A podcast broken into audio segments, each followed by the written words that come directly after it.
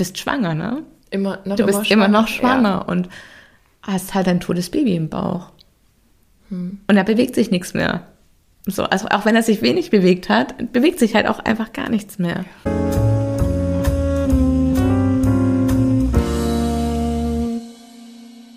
Hallo und herzlich willkommen zu einer neuen Podcast-Folge Geschichten vom Ponyhof. Mein Name ist Adrienne Kollessar. Ich befinde mich noch immer in Berlin. Und meine heutige Gästin heißt Katja. Ich weiß noch nicht so richtig, wie ich mich jetzt durch diese Folge kämpfen werde. Ich reiße es kurz an.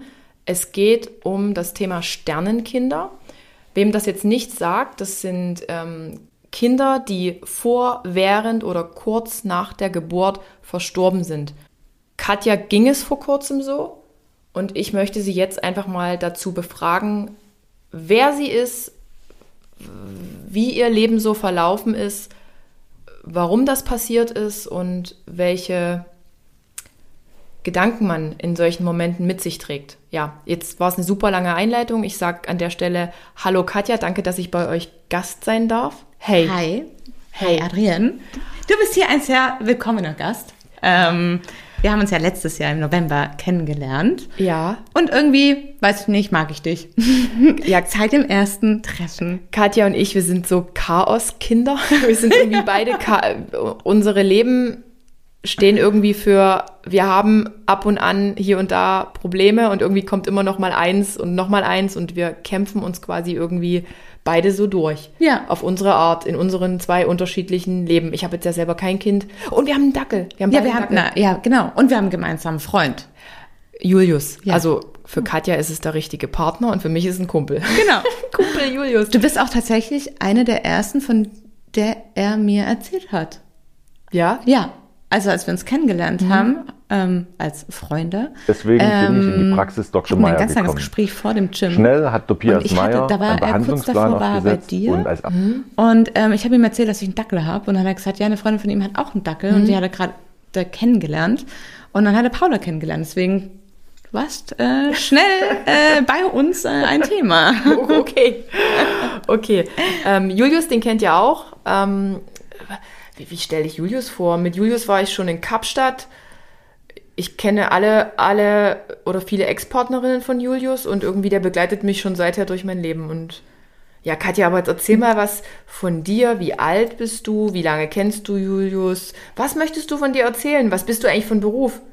Ja, also, So. wie alt bin ich? Ähm, normalerweise würde ich jetzt sagen, ich bin 36, weil ich dieses Jahr noch 36 werde. Ich werde 39. Ich sage auch immer schon, ich, ich bin schon 39. Also es ist erst in sechs Monaten, aber ähm, dennoch, ähm, ja, ich bin 35, ich werde 36. Ähm, was mache ich von Beruf? Ich bin mittlerweile Remote Coach für Functional Fitness, für, ähm, lass mich oder bilde mich gerade weiter im Bereich äh, Schwangerschaft und äh, Wochenbett oder Postpartum. Ähm, Jetzt natürlich auch mit dem Schwerpunkt, wenn man ein Baby hat oder wenn man auch kein Baby hat. Ja. Ähm, wir ändern unser Coaching auch. Also Julius und ich ähm, vereinen unser Coaching. Ja. Heißt in Zukunft Kaiju Coaching. Ähm, Ihr habt ja auch das Kaju Gym. Wir haben auch das Kaju in Gym. Berlino. Genau, also nach langer Reise bin ich da auch angekommen und zu sagen, ich muss nicht mehr der Alleinkämpfer sein, sondern es ist auch vollkommen fein, ähm, seine Stärken aufzuteilen und seine Kompetenzen aufzuteilen. Also Ja. ich kann Bürokratie gar nicht. Null. Ähm, so Steuersachen und sowas auch nicht. Du, ich, ich kann das eigentlich und bin trotzdem in der, äh, bin trotzdem irgendwie in Schwierigkeiten geraten. Ja. ja. Äh, ich kümmere mich aber weniger als du. Okay. Herzlichen Glückwunsch, herzlichen Prost. Ähm, hab aber ähm, da in Julius jemanden gefunden, der sich gerne kümmert. Julius ist ein Oberallmann, Fürchterlich, ja. der auch am Fenster steht und beobachtet, wie die Baustelle voranschreitet. Er macht doch jeden Tag Steuern. Er hat jeden Tag dieses Steuerding Ja, auf und doch. macht das jeden Tag. Belege müssen hochgeladen werden, die Rechnungen und Ja, richtig. Und verbuchen und keine Ahnung. Und ich denke mir jeden Tag so, oh Gottes Willen, kannst du es einfach zumachen, sonst habe ich schlechte Laune. Ähm, genau, also das mache ich beruflich, in meinem ersten Berufsleben. Ich finde dieses einfach, ich finde das Wort so schön, oder diese zwei Wörter. Ähm, war ich Ingenieurin, habe also auch sieben Jahre lang bei einem Automobilhersteller gearbeitet, Ja. habe da ziemlich viel erlebt und bin dann nach Berlin gezogen, 2020. Ja. Und habe dann Julius kennengelernt, äh, Ich glaube 2021. Im Sommer 2021. Ja. Ich, ich weiß es nicht. Nee, 22 war das. Letztes Jahr, oder?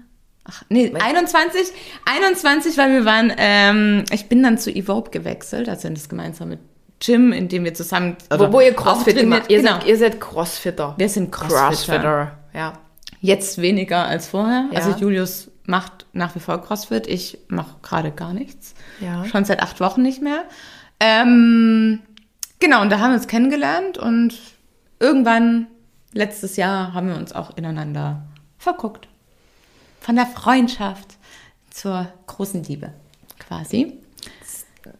Also war Julius quasi in der, in der Freunde, Freundeskiste und hat sich dann quasi qualifiziert zum Liebhaber.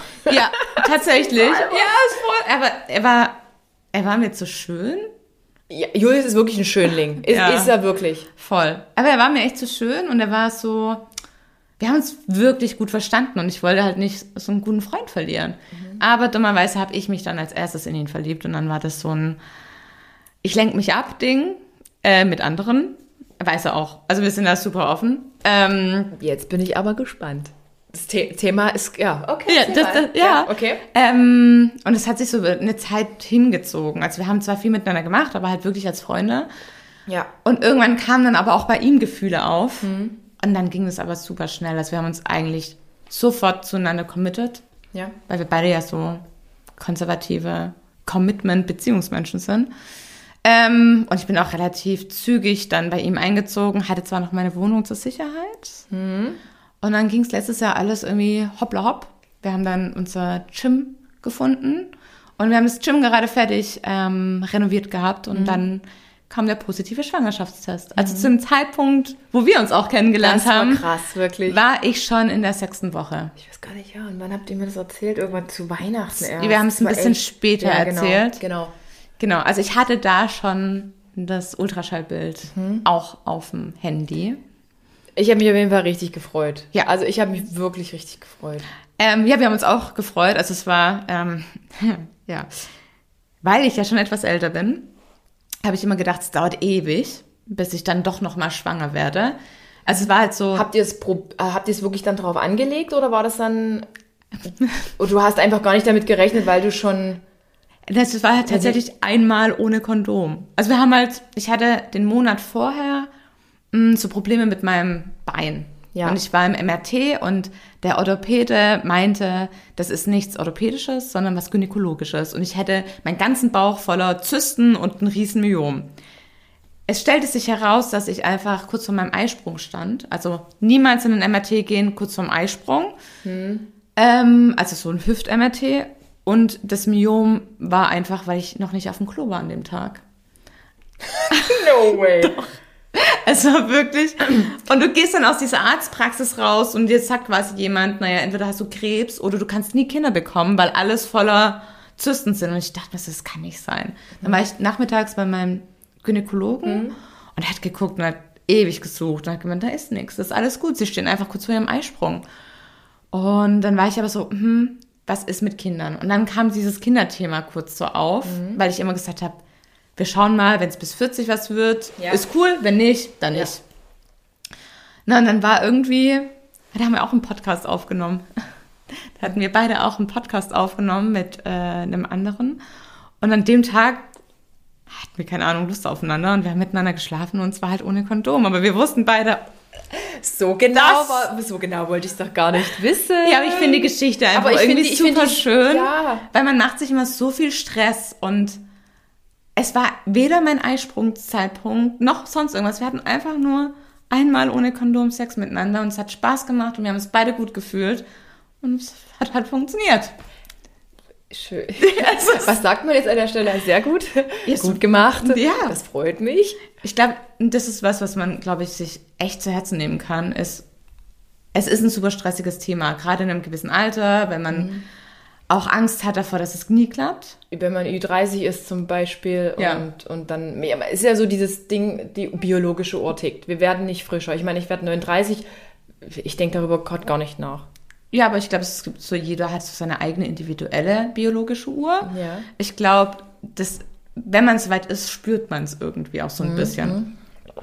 Und für mich war es so, ja, wir, wir hatten überlegt, wir hatten kein Problem damit, wenn es passiert. Ja.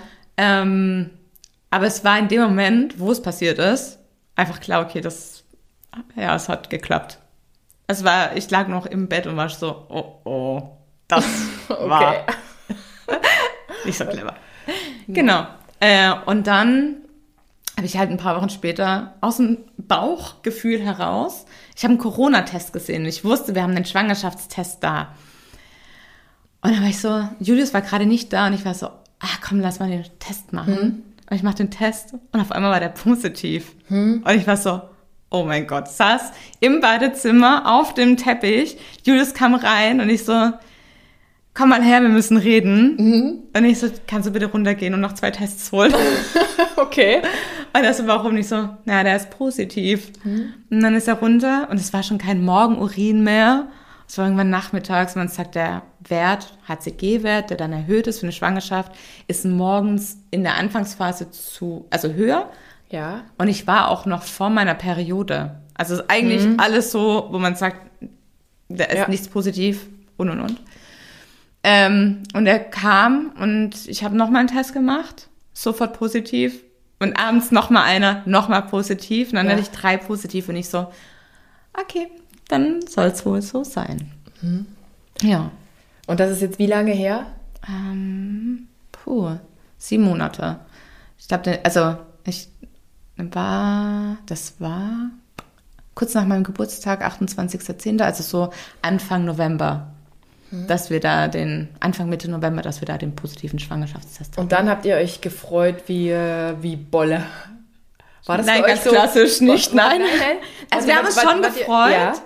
Ähm, es war für uns beide klar, wir kriegen das Kind. Ja. Es war nie irgendwie so, wollen wir das wirklich? Mhm. Ähm, es war für uns beide sofort klar, okay, wir, dann ziehen wir das jetzt durch. Mhm. Ähm, aber es ist schon so ein bisschen so ein Schock Mhm. und Freude. Also es ist so eine Mischung aus beidem.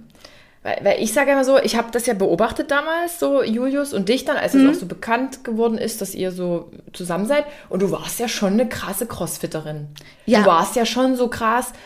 Du hattest du da dahingehend so Gedanken, so oh, Schwangerschaft, das bedeutet natürlich mal einen Gang zurückschalten oder war das so für dich erstmal gar kein Thema? Na, Also eigentlich hatte ich mich vorbereitet auf meine Masterathletenkarriere. Mm. Also ich wollte halt eigentlich eher Vollgas, noch mehr Vollgas geben im Sport. okay. Ähm, das war schon so im ersten Moment so, okay, dann muss ich das alles hinten anstellen. Ähm, und das war die ersten zwölf Wochen für mich ein Riesenthema, weil der Körper verändert sich. Ja. Auf einmal ist es halt nicht mehr nur die Apps, sondern dann wird es alles so ein bisschen schwammig. Und Apps, also, Also, äh, sie meinen Sixpack Six- Apps, also für ja. alle die, die Ba- Bauchmuskeln. Bauchmuskeln, Bauchmuskeln, die waren bei mir immer sehr sichtbar. Ja. Und auf einmal habe ich so einen Ring um meine Hüfte gekriegt. und, ich hatte auf einmal Brüste. Und ich hatte immer wirklich kleine Brüste. Und ich mag Hm. meine kleinen Brüste. Und auf einmal hatte ich Brüste und so einen kleinen Ring. Und jeder hat mich angeguckt und gemeint, du spinnst, so sehen wir normal aus. Und ich so, ja, aber ich halt wir, nicht. Wir, wir, wir Sportler sind da anders Ja. körperfixiert. Voll. Würdest du sagen, CrossFit ist da auch ein Ego-Sport? So Ego? Ja. Weil ich bekomme aus dem Bodybuilding, da war das ja auch so Muskeln und hier noch und da noch. Und ist CrossFit eigentlich auch so? Ja, also CrossFit ist voll der Ego-Sport. Man kann es gut nutzen, sein Ego ein bisschen zu pushen, weil man halt ganz häufig viele PRs hat. Also PRs sind ähm, persönliche Rekorde, man kann sich immer verbessern und kriegt das halt sofort wieder gespiegelt in Nummern, in ähm, Anzahl von Wiederholungen und und Ja. und. Also man kann sich selber da halt ziemlich viel pushen und halt durch den Vergleich mit anderen auch nochmal, ja, sein Ego einfach erhöhen, weil man halt sieht, hey, ich bin drei Raps besser als der und der. Äh, Weil man macht quasi immer das ähm, gleiche Workout und ja, hat dann halt auf der Tafel, je nachdem, wo man halt in welcher CrossFit-Box ist, seine Ergebnisse stehen und sieht halt, wen man wie wo geschlagen hat. Wow. Aber ja, äh, ja. Das hat mich früher schon stark beeinflusst. Ähm, ist auch der Grund, warum ich dann so auf diese Leistungssportebene gewechselt bin, weil ich es toll fand. Ja. Ich fand es toll, von anderen bewundert zu werden. Ich fand es toll, Wettkämpfe zu machen und dann irgendwie eine Platzierung zu haben, die mich meistens enttäuscht hat, weil man halt seinen Erwartungen nicht gerecht wurde. Ja. Und es war auch bis zu diesem Schwangerschaftspunkt, und dann hat sich's geändert, ähm, war das halt immer so ein Ding, so daraus nehme ich meine Daseinsberechtigung. So, ich bin jemand, weil ich war kein guter Athlet, aber dachte in meinem Kopf, ich bin aber ein guter Athlet. Und es war für mich so dieses, diese Bestätigung. Und dann war ich schwanger und die ersten zwölf Wochen waren wirklich der Horror, weil ich dachte so, was bin ich denn jetzt? Ich sehe nicht mehr stark aus, weil ich aus meiner Sichtweise und wenn ich mir jetzt Bilder angucke, denke ich mir so, oh Gott, psychisch gestört. ähm, war mein Körper nicht mehr stark. Und ich habe halt gelernt, dass mein Stärke, für, also was ich von stark sein halte, Ja. ganz stark mit meinem Körper verknüpft habe. Und dann hat sich das alles geändert und mir ging es schon, mir war immer übel. Also ich hatte keine Morgenübelkeit, sondern ich hatte Ganztagesübelkeit. Okay. Musste mich aber nicht übergeben. Also ich hatte Glück. Ähm, ich war aber auch relativ schnell schlapp. Also so auf dem Concept 2 Bike zu sitzen und die Pace zu halten, die ich früher hatte, Ja. war nicht mehr drin. Und dann wurde mein Selbstbewusstsein einfach immer schlechter. Bis ich mir irgendwann eingestanden habe, hey, ich bilde hier gerade einen Menschen. Genau. Dein Körper verbringt da gerade eine krasse Leistung. Ja. Ja. Und das hat schon echt zwölf Wochen gedauert. Und jeder hat immer gesagt, warte das erste Trimester ab, im zweiten wird's besser. Und ich war so, ja, ja, bla bla, nur weil es bei euch so ist, heißt es nicht, dass es bei mir so sein muss. Dann kam das zweite Trimester und es war alles gut. Hormone ausgeglichen, ich habe mich schön gefühlt, ich fand's toll. Äh, der Bauch wächst dann natürlich, ne? man sieht nicht mehr fett aus, sondern der Bauch wächst dann langsam. Und das war schon viel, viel schöner. Ja. Genau. Aber Sport hast du zu dem Zeitpunkt immer noch gemacht. Immer. Also Immer. ich habe eigentlich bis, ich glaube, bis ein, zwei Wochen vor der Diagnose unseres Kindes, zu der wir ja später noch kommen, Ja, ja. Ähm, Sport gemacht. Zwar im ersten Trimester halt so zwei, dreimal die Woche und dann im zweiten Trimester fünfmal. Also dann wieder Vollgas. Ja. Also, fünf, Also fünfmal, fünfmal ist viel. fünfmal halt so eine Stunde durchbewegt, sowohl äh, Ausdauer als auch mit Dumbbells, ein bisschen Kraftsport, viel halt für den Oberkörper.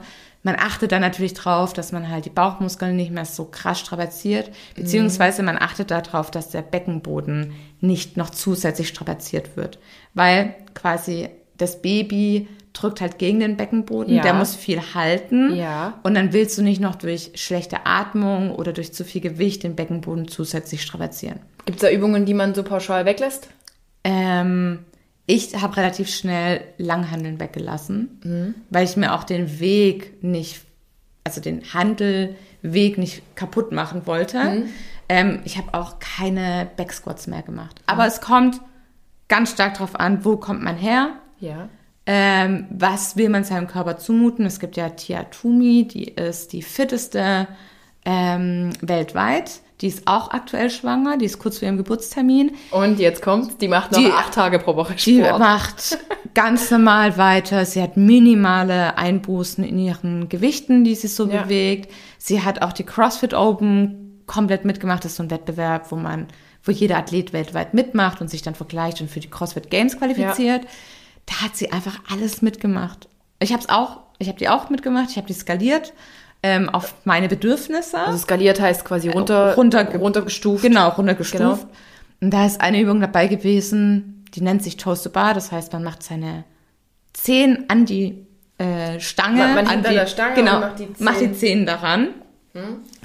Ähm, ich habe es probiert. Bei mir hat's gezogen, einmal im Bauch. Und dann war ich so, okay, das mache ich nicht. Ja. Sie hat's einfach durchgezogen. Und ich denke mir dann so, mein Mama-Herz hat's einfach nicht geschafft. Ja. Am Anfang war ich so, bin ich jetzt schlechter? Natürlich habe ich mich verglichen, aber ihre Konstellation vom Körper ist halt eine komplett andere.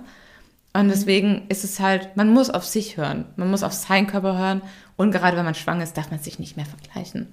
Absolut, absolut. Und da ist ja wahrscheinlich auch, äh, nicht nur wahrscheinlich, jeder Körper anders. Ja. Jeder hat eine andere Belastungsgrenze und die einen haben vielleicht wenig Erfahrung mit Sport und dann ist das vielleicht schon zu viel. Also ich wäre jetzt auch so, wenn ich jetzt mal irgendwann schwanger werden sollte, keine Ahnung, I don't know. Ähm, keine Ahnung, weiß ich nicht. Ich bin dann ja schon alt, super Risikoschwangerschaft, Sport, hm. Aber da muss man auch sagen, Sport hilft natürlich. Also, Also ganz gar nichts machen ist auch schlecht. ähm, weil du willst ja irgendwie auch fit durch diese Geburt durchgehen Logisch. und die ist schon anstrengend und ich war immer sehr lapidar. Ich wollte, ich habe mich schnell um die Geburt gekümmert, ähm, weil ich unbedingt ins Geburtshaus gehen wollte, weil ich halt so wenig Hilfsmittel wie möglich ähm, wollte. Ich wollte einfach so natürlich wie möglich gebären. Also man kann im Krankenhaus gebären Genau. mit aller möglichen Technik und es gibt Hebamme und Geburtshaus. Genau, also es gibt, also es gibt mehrere Möglichkeiten. Ja. Du hast, du kannst dir immer eine Hebamme dazu nehmen. Weil eine Hebamme betreut dich nochmal. Du, ähm, zusätzlich zu deinem Arzt. Ich bin halt in einem sehr privilegierten Schwangerschaftsmodus gewesen, weil ich privat versichert bin. Das heißt, ich war wirklich sehr häufig bei meiner Ärztin und Ja. habe auch ziemlich viele Ultraschallbilder. Ähm, normalerweise sind aber so drei große Ultraschalltermine. Das ist vorgesehen, das wird von der Krankenkasse übernommen. Alles andere sind dann Zusatzleistungen und die holt man sich über die Hebamme. Okay. Also egal wie, für was man sich entscheidet, man kann auch, wenn man im Krankenhaus gebärt, kann man seine eigene Hebamme haben, die einen auch dann im Wochenendbett noch begleitet. Ähm, wenn man das gar nicht möchte, kann man im Krankenhaus, hat man halt ganz normale Hebammen, Ja. die dann im Schichtsystem dabei sind. Ähm, dann kannst du im Geburtshaus gebären. Da hast du deine zugeteilte Hebamme und deinen Termin. Gehst halt quasi, wenn die Schwanger, also wenn die Geburt losgeht, telefonierst du mit ihr, die sagt dir, wann du vorbeikommen sollst. Und dann gibt es auch noch Hausgeburten. Okay. Da kannst du dann auch, wenn du eine Hebamme hast, die Hausgeburten begleitet, ähm, kannst du auch zu Hause gebären.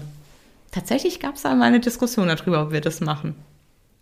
Julius wollte eine Hausgeburt, Ähm, er hätte es akzeptiert, ja. weil du die eigentlich wolltest. Ja. Ah, Krass. Er hätte es akzeptiert. Genau. Ähm, und dann gibt's noch Alleingeburten, die halt ganz ohne Hebamme. Ach Gott. Ja. Es Und- ist verrückt. Du hast diesen positiven Schwangerschaftstest und auf einmal geht eine Tür auf zu einer Welt, die du einfach nie kanntest. Ja, ich, ich, Ja, ja. es ist, es ist wirklich verrückt.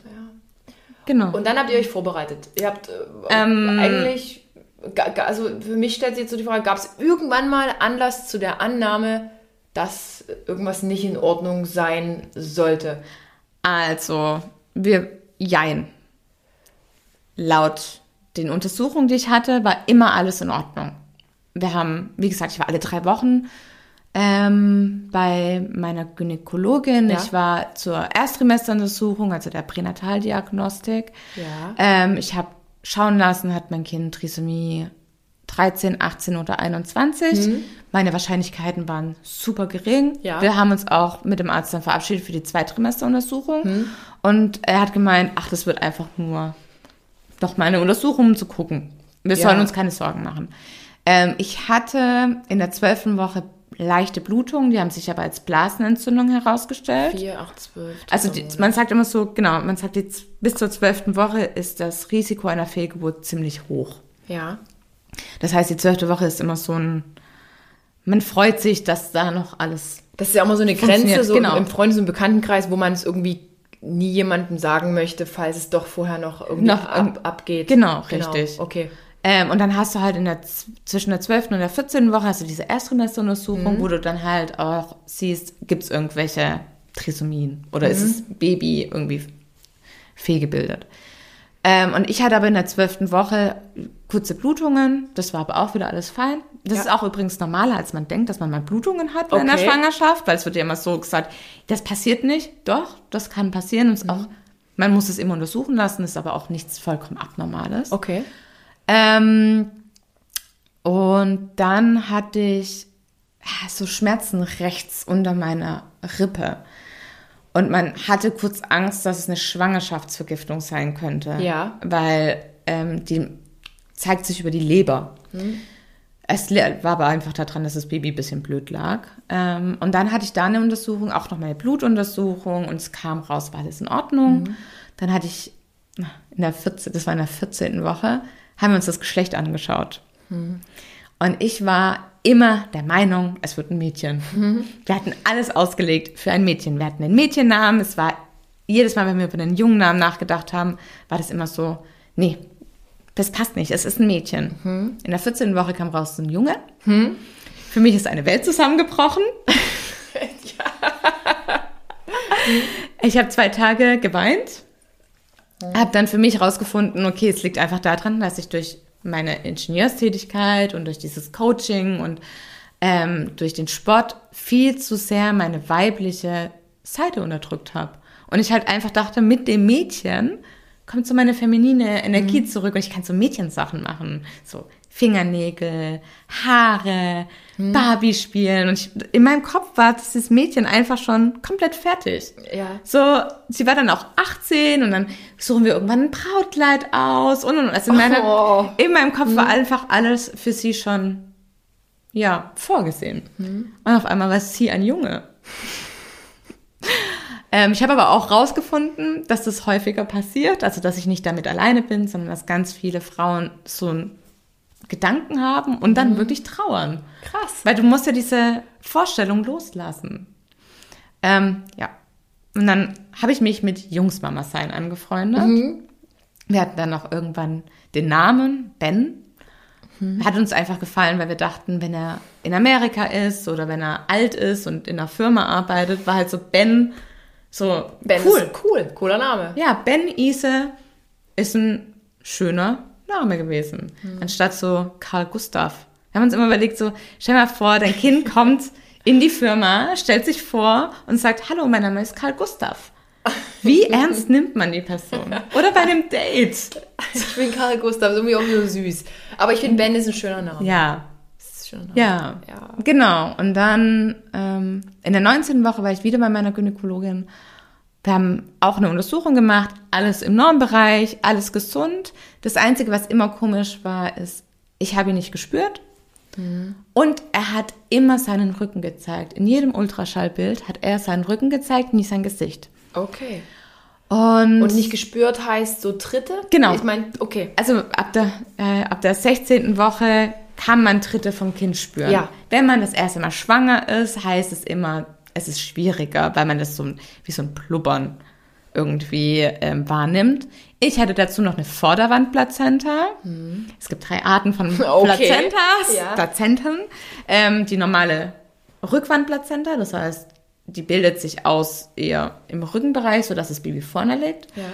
Mein Baby wollte geschützt werden, also es hatte eine Vorderwandplazenta, sodass man quasi nichts spüren konnte. Ja. Und dann gibt's noch die schlechte Form der Plazenta, die rutscht quasi ab Richtung ähm, äh, Gebärmutterausgang. Dann wird's schwierig mit der Geburt und da muss man wirklich drauf achten. Da wird dann meistens ein Kaiserschnitt oder muss ein Kaiserschnitt gemacht werden. Auch Themen, die ich vorher nicht kannte. Ähm, und weil ich diese Vorderwandplazenta hatte, hat jeder mal gesagt, es ist normal, dass du dein Kind nicht spürst. Das ist, ähm, das dauert eine Weile, ist wahrscheinlich so, ja, 18., 20. Woche. Und ich war immer so, hm, ist schon trotzdem, also mich hat's ein bisschen beunruhigt. Und dann waren wir eben da zu der Untersuchung, alles war in Ordnung. Und dann waren wir zwei Wochen später bei der Pränataldiagnostik. Also dieser Zweitrimesteruntersuchung. Ja. Da wird dann geschaut, sind die Organe gut? Ist, gibt es eine Mund-Gaumenspalte, also diese offene Lippe? Ist der Bauch zugewachsen und ist der Rücken zu? Und am Tag vor dieser Untersuchung stand ich im Schlafzimmer und wir haben ihn da schon immer mal wieder so ein bisschen gespürt, aber Ja. nicht krass. Nicht so, wie man es jetzt vorstellt, irgendwie in der 21., 22. Woche. Und da habe ich Julius angeschaut und gemeint, könnte es sein, dass Babys im Bauch auch querschnittsgelähmt sind? Und dann hat er noch gemeint, keine Ahnung, weiß ich nicht. Und ich so, ja, das muss ich mal googeln. Und am nächsten Tag sind wir aufgestanden und haben uns richtig angezickt. Wir waren super gestresst, wir waren zu spät dran. Ich wusste, es wird schwierig mit äh, Parkplatz suchen und dann war es immer so, okay, ähm, sind da halt gestresst reingelaufen, haben uns hingesetzt und waren ein bisschen sauer aufeinander. Und dann wurden wir aufgerufen und ging es rein in den, in den Untersuchungsraum. Ja. Ich habe mich auf diese Liege gelegt. Ähm, der Arzt hat angefangen zu erzählen, hat gefragt, wie es mir geht, ob alles in Ordnung ist. Und ich so, ja, jetzt bis auf Spüren ist alles okay, aber ich habe eine Vorderwandplazenta. Und er so, ja, ja, dann ist es normal. Und ich so, okay. Okay, gut. Hm, beruhigt. Ja. Ähm, und dann hat er den Schallkopf aufgesetzt für einen Ultraschall. Und er redet noch und redet noch und auf einmal war Ruhe. Und dann hat er gemeint, er untersucht erst und erzählt uns dann alles. Und ich so, okay. Dann hat er super schnell durchgeklickt, durch alles Mögliche. Und irgendwann hat er aufgehört zu schallen und meinte, also es ist so, dass in den meisten Fällen der Zweitrimesteruntersuchung ist alles in Ordnung, aber in ihrem Fall nicht. Und dann hat er uns angeschaut und hat gemeint, ihr Kind hat einen sogenannten offenen Rücken. Das sieht man ähm, leider erst später, weil man sieht es daran, dass, es, dass der Kopf ähm, sich verformt. Es sieht dann quasi aus wie eine Zitrone. Okay. Und das Kleinhirn rutscht ab nach hinten in die Wirbelsäule, weil der Rücken eben offen ist und das Rückenmark nicht durchgängig nach unten geht. Und ja, weiß ich jetzt im Nachgang, ähm, in dem Moment ist erstmal eine Welt zusammengebrochen. Weil, also, offener Rücken war für mich klar, das ist keine leichte Sache. Ähm, habe ich erstmal geweint. Und wir sind in einen anderen Raum gekommen und dann standen wir erstmal da und haben uns überlegt, okay, Ja. was machen wir? Dann habe ich so einen Notfallmodus. Ich will dann immer ganz viel organisieren. Kenne ich. Ähm, Kenn ich. Hm. Hatte auch, ich glaube, in der Woche hätte ich meine Fitnesstrainer B-Lizenz machen sollen, die ich halt bislang immer ignoriert hatte. Dem habe ich dann gleich geschrieben, ich so, hey, ich kann nicht. Ähm, dann musste ich, wir haben an dem Tag ähm, den anderen Dackel, den kleinen Zwergdackel auch noch zur Betreuung quasi gehabt. Da habe ich ihr noch geschrieben, ich glaube, es dauert länger. Ähm, ich melde mich dann nochmal. Und dann habe ich angefangen zu googeln, ähm, um mich halt über das Krankheitsbild zu informieren. Und ich glaube, nach 30 Minuten kam dann der Arzt und hat uns halt gesagt, wie es ein bisschen weitergeht. Da war, in dem Moment war er wirklich sehr abgeklärt. Und es kam uns so herzlos vor. Ähm, so im Nachgang kann ich sagen, es war das absolut Richtige. Aber in dem Moment war ich so, ja, aber es ist ja mein Kind, mein Kind ist ja im Bauch. Also das Ja, ist ja. Hm. Und dann hatten wir einen Termin am gleichen Tag noch zur Humangenetik, also um zu checken, ähm, oder so ein Aufklärungsgespräch zu führen, was jetzt halt auf uns wartet. Ne? Also Spina bifida, offener Rücken. Ähm, könnte auch sein, dass es eine Trisomie ist oder können halt auch irgendwelche anderen Sachen sein. Ähm, und dann gab es halt drei Optionen, Fruchtwasseruntersuchung. Ähm, dann hat er uns darüber aufgeklärt, über eine OP, die man in Zürich machen kann, wo die Gebärmutter geöffnet ist, wo der Rücken des Kindes verschlossen wird. Dann wird ähm, die Gebärmutter wieder verschlossen und man hofft, dass das Kind noch sehr lange im, im Bauch bleibt. Oder dann eben die dritte Sache über einen Spätabbruch, der bei einer medizinischen Indikation tatsächlich ziemlich lange gemacht werden kann. Und damit sind wir nach Hause gelassen worden. Mit einer, ähm, ja, mit einer Diagnose, ähm, von der wir quasi nicht wussten, was wir jetzt machen. Boah, ich wirklich bin kurz vorm. Ich weiß gar nicht, was ich sagen soll. Hm. Genau. Hm. Ich sage immer nur noch, hm, hm. Ich kann auch jetzt nur so abgeklärt darüber sprechen, weil wir weil wir es akzeptiert haben. Ja. Ähm, wir sind dann da nachmittags bei der Humangenetik gewesen, hatten dann da das Gespräch. Also es ging auch sehr schnell, dass ihr von dem Gynäkologen Ja. direkt. die sind nebendran. okay, Genau, okay. also diese Pränataldiagnostikpraxis ähm, ist quasi die Humangenetik, die arbeiten ganz eng zusammen, weil man muss auch bei der Humangenetik ähm, vorstellig werden für die Fruchtwasseruntersuchung. Ja. Und wir wollten halt natürlich wissen, ist unser Kind noch weiter krank oder ist es nur der offene Rücken? Dazu muss man sagen, offener Rücken ist eine unheilbare Krankheit. Die ist sehr komplex. Sie kann leicht sein, also so, dass Menschen gar nicht mitkriegen, dass sie einen offenen Rücken haben oder hatten. Ähm, die kann aber auch einfach sehr, sehr, sehr schwer sein. Aber man weiß es erst, wie komplex es ist, wenn das Kind geboren wird. Ja. Ähm, wir waren dann, sind dann nach Hause gegangen, wir haben dann den kleinen Zwergdackel abgeholt, der wirklich uns in, an dem Tag sehr geholfen hat. Ähm, weil Paula halt einfach abgelenkt war. Die haben so viel miteinander gespielt und wir konnten einfach aus dieser Starre raus. Ein Schockmoment, das hast du Ja. nicht verarbeitet, an dem du verstehst es Nee. an dem du, du ja klar, ich kenne das, dieser Überlebensmodus und man sagt Termine ab und man googelt schon mal irgendwie, aber man hat gar nicht richtig begriffen, was es eigentlich bedeutet. Nee, Es weil ist so es ist, man, sein Baby ist ja da. Es ist ja es ist, ersichtlich. genau, ja. Und vor allem diese Tatsache, dass mir jeder mal gesagt hat, alles ist gut und ich soll mich nicht so anstellen. Und es ist ganz normal alles. Und das war halt so, ich habe nicht auf mein Bauchgefühl gehört. Weil ich wusste innerlich schon, irgendwas passt nicht hundertprozentig. Mhm. Ja, und dann sind wir am nächsten Tag zu dieser Fruchtwasseruntersuchung und das stellt man sich tatsächlich schlimmer vor, als es eigentlich ist. Das ist so eine ganz kleine Nadel, die im Bauch reingemacht ja. wird.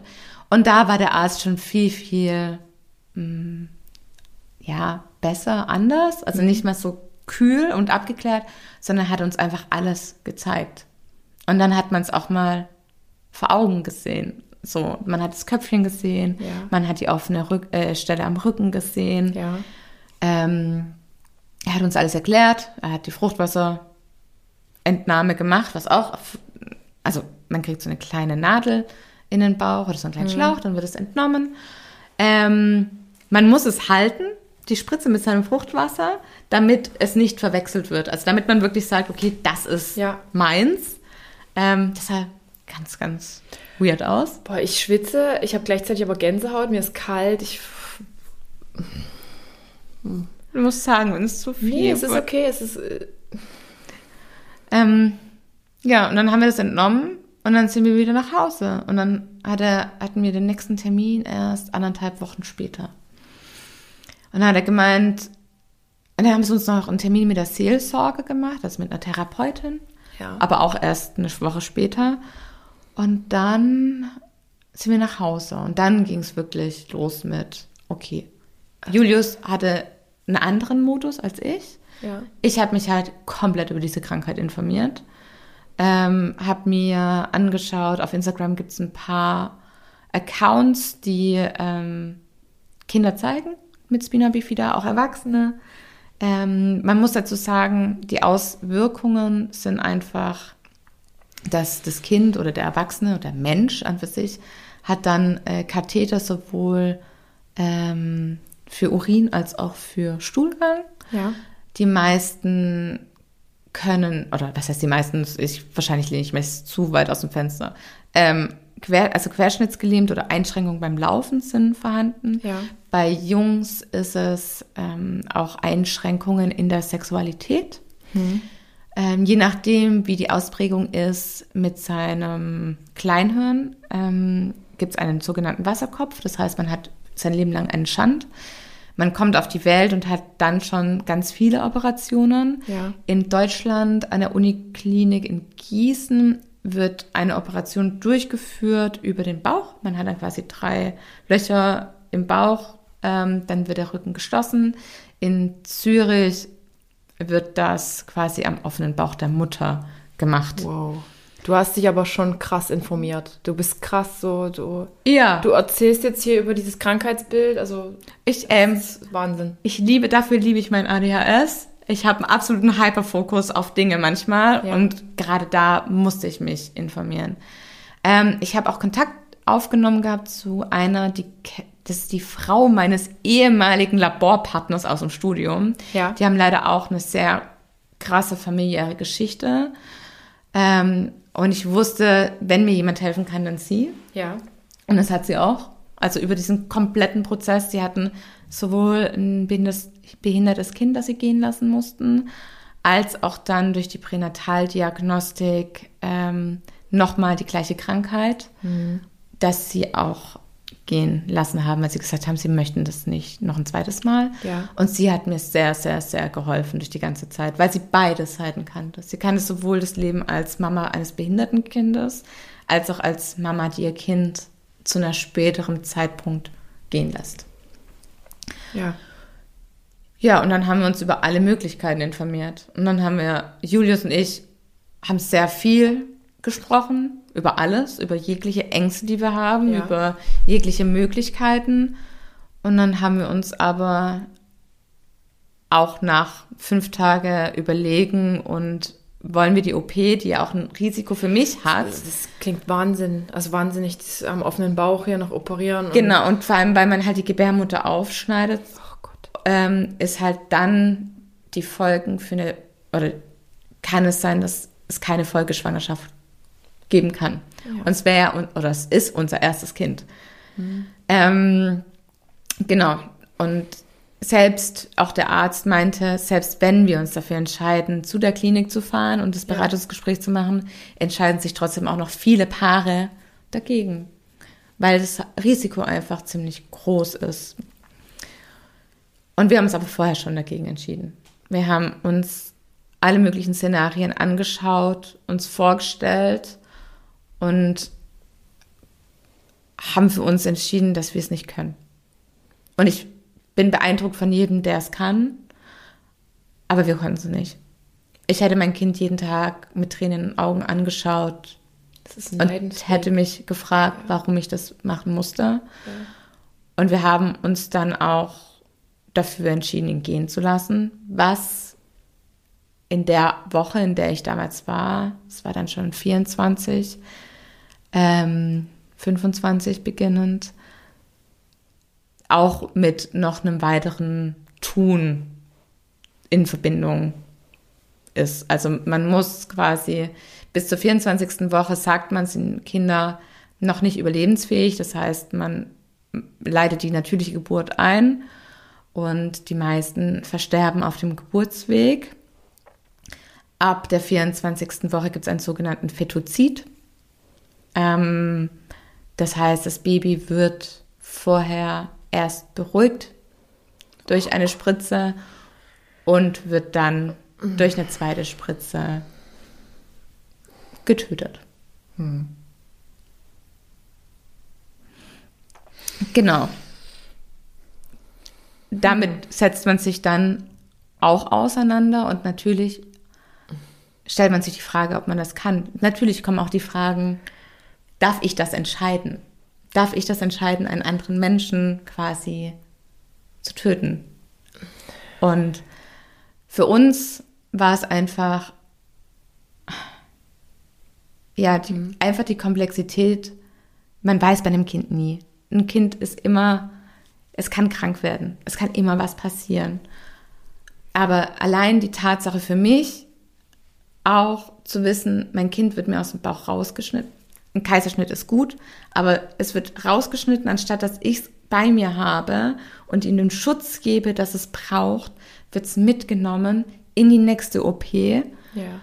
Dann muss es das irgendwie verkraften, dann wird es im Brutkasten liegen, dann kommt es zur nächsten OP und immer und immer und immer wieder OPs in seinem ersten Lebensjahr und nicht dieses Urvertrauen zu seiner Mama aufbauen zu können, das einem ja schon fehlt dann für sein Leben und ständige Therapien und dann immer dieses Bewusstsein zu haben, es wird ja nicht besser. Spina bifida ist unheilbar. Das Einzige, was man macht, ist, seine Einschränkungen oder die Auswirkungen einfach ein bisschen zu limitieren. Und das haben wir für uns, und das war nicht die Vorstellung, die wir für unser Kind wollten. Und dann haben wir uns eben dazu entschieden, den Weg zu gehen mit dem Fetozid und haben das dann auch zu unserem weiteren Termin nach anderthalb Wochen dann auch dem Arzt mitgeteilt. Und der hatte dann auch alle weiteren Termine für mich ausgemacht, die allerdings so ein bisschen hm, schwierig waren. Also eigentlich ursprünglich wäre der Termin zur weiteren Durchsprache am 3.4. gewesen. Kurz vorher hatte mich die Praxis aber angerufen, weil sie es gut meinten und gesagt haben, naja, vielleicht wolltet ihr das früher. Wir haben jetzt noch einen zweiten Termin. Ja. Äh, und hatten dann den anderen abgesagt. Und dann wurden mir halt quasi nochmal drei Tage so ein bisschen genommen. Und weil ich irgendwie so ein Bauchgefühl hatte, einen Tag vor diesem Termin, weil ich dachte, es ist nur ein Klärungsgespräch, nochmal Aufklärung und und, ja. hatte ich in dem Krankenhaus angerufen und dann meinte die Ärztin, nein, wir führen auch gleich den Fetozid durch. Und das war so. Alles in, an einem Termin? Alles an einem Termin. Okay, ohne nochmal hm, drüber nach. Na, drüber nachzudenken brauchtet ihr wahrscheinlich nicht, nee, aber, aber so sacken zu lassen, oder? Ja, halt so noch, ja, irgendwie gab's, das gab's dann nicht. Und gab's Anfeindungen dahingehend, Nein. dass irgendjemand das nicht verstanden hat? Nein, Nein.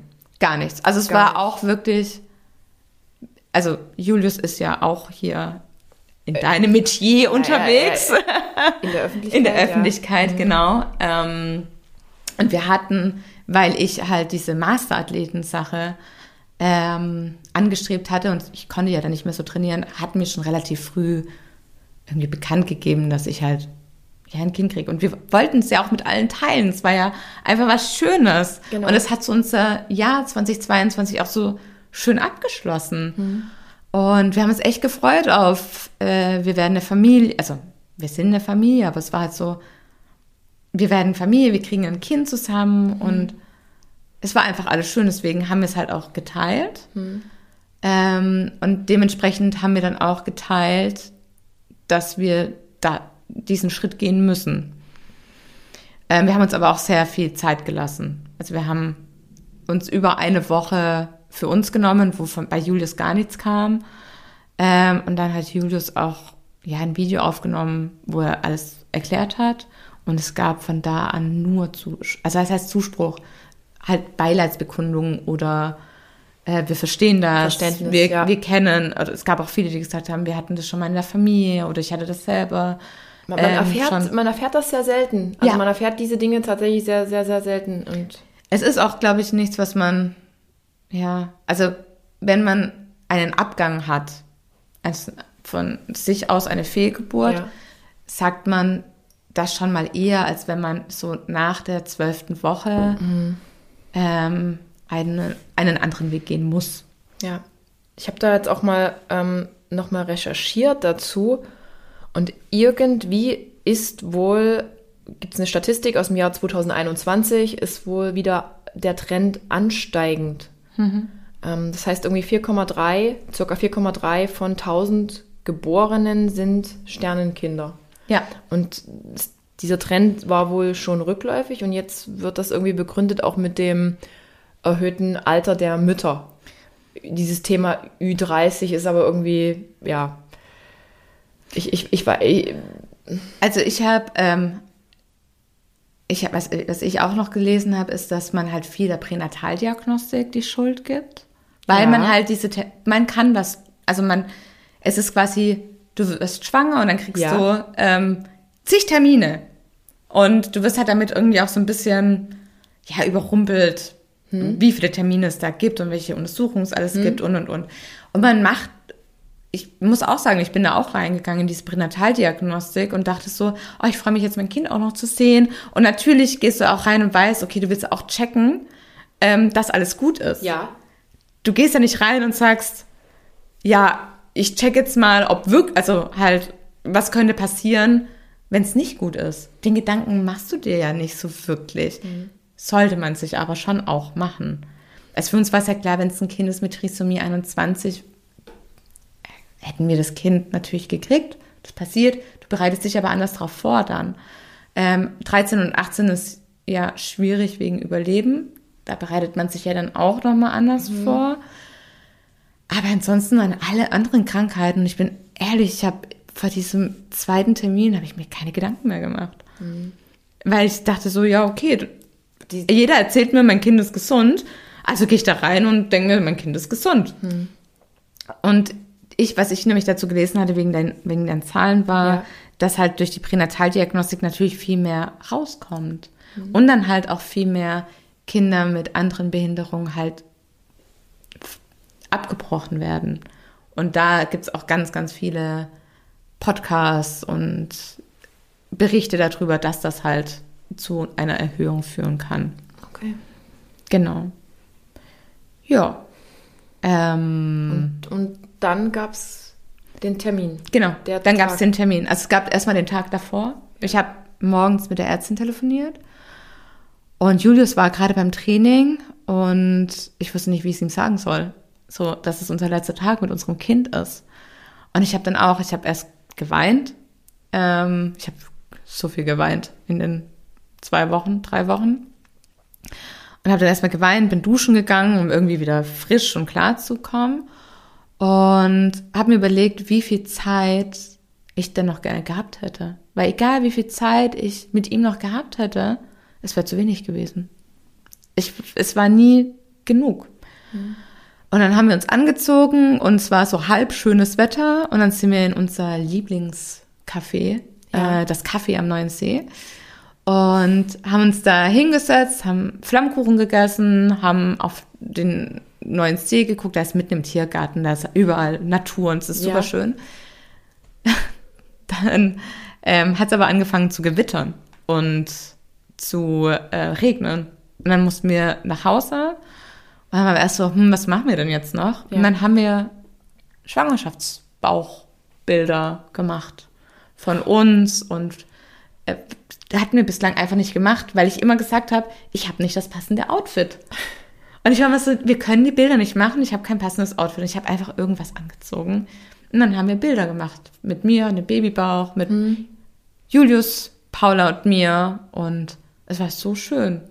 Dann haben wir noch Eis gegessen. Ich hatte so eine Schwangerschaftseisphase. Ja. Da habe ich mir jeden Tag Eis gemacht mit Sahne und so Dino-Streusel.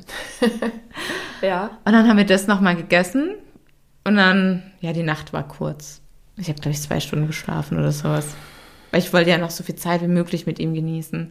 Und er hat aber auch nur noch einmal so ein bisschen geboxt.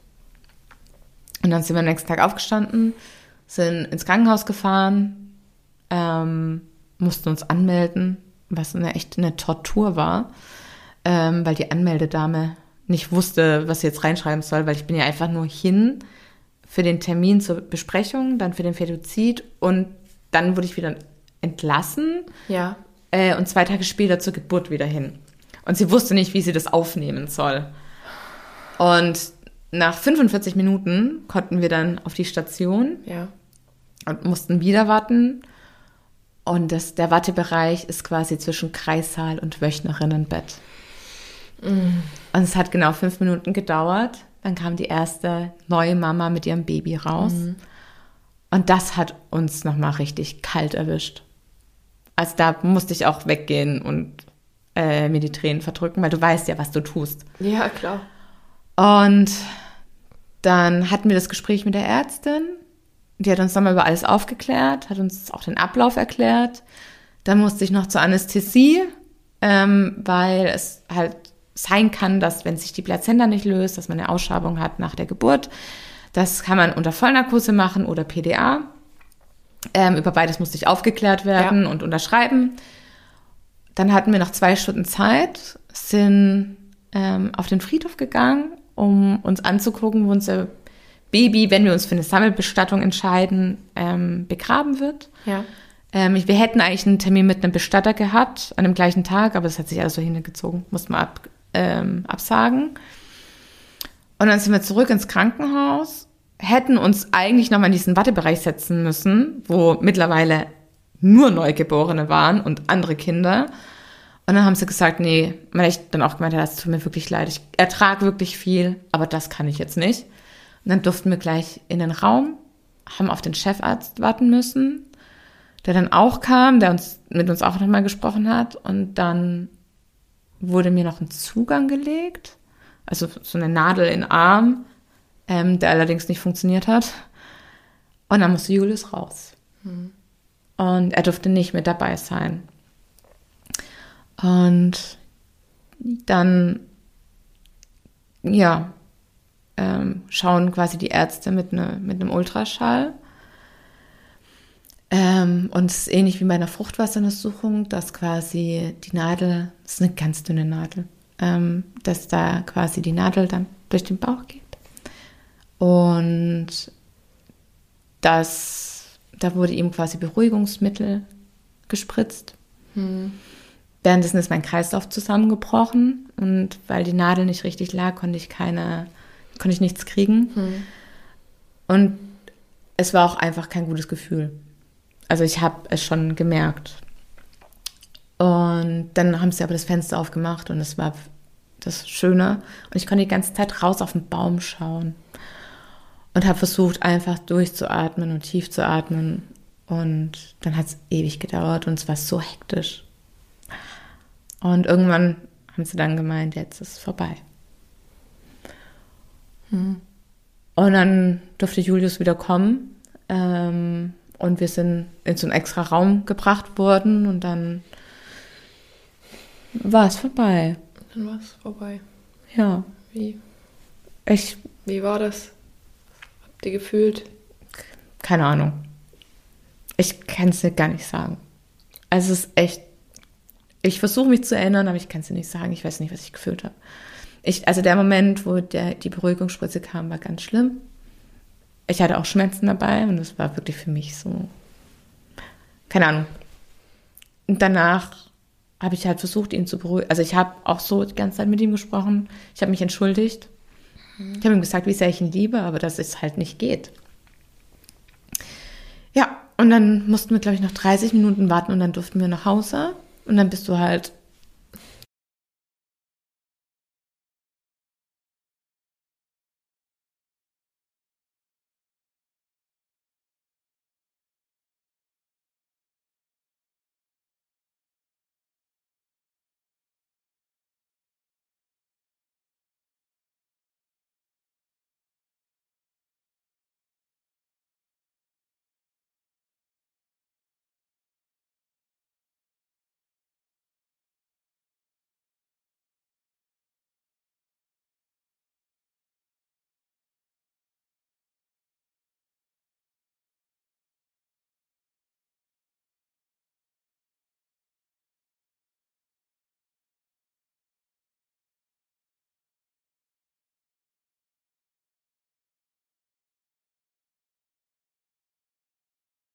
Und da bewegt sich nichts mehr.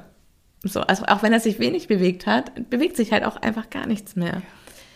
Und dann hatten wir noch anderthalb Tage und ich habe in den anderthalb Tagen, ich glaube, ich bin kaum raus oder wenn ich raus musste, weil Julius gesagt hat, wir müssen, ich muss mit raus. Mhm. Aber ich mir, glaube ich, auch schon die Wochen davor, ich habe mir immer super oversized Sachen angezogen, damit man es nicht sieht und damit ich nicht darauf angesprochen werde.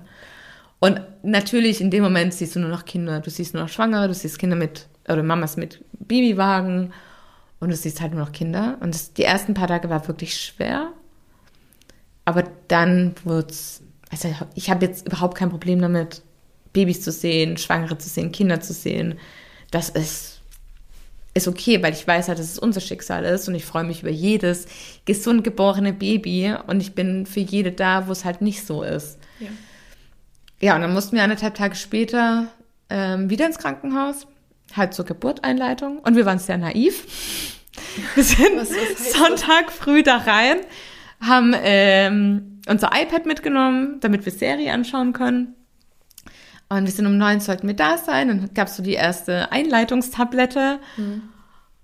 Ja, und dann ist nichts passiert. Ich dachte halt, ich krieg diese Einleitungstablette und dann und dann geht's los. Ja. Aber es ist nichts passiert. Und wir hatten Paula, also unsere Zwergdackelhündin, bei meiner Dogwalkerin und ich habe noch zu ihr gesagt, ja, wir holen sie dann abends ab. Aber hier vorsorglich schon mal Essen für den nächsten Tag. Und dann ist nichts passiert. Und dann habe ich irgendwann nach sechs Stunden die zweite Tablette bekommen und es ist immer noch nichts passiert.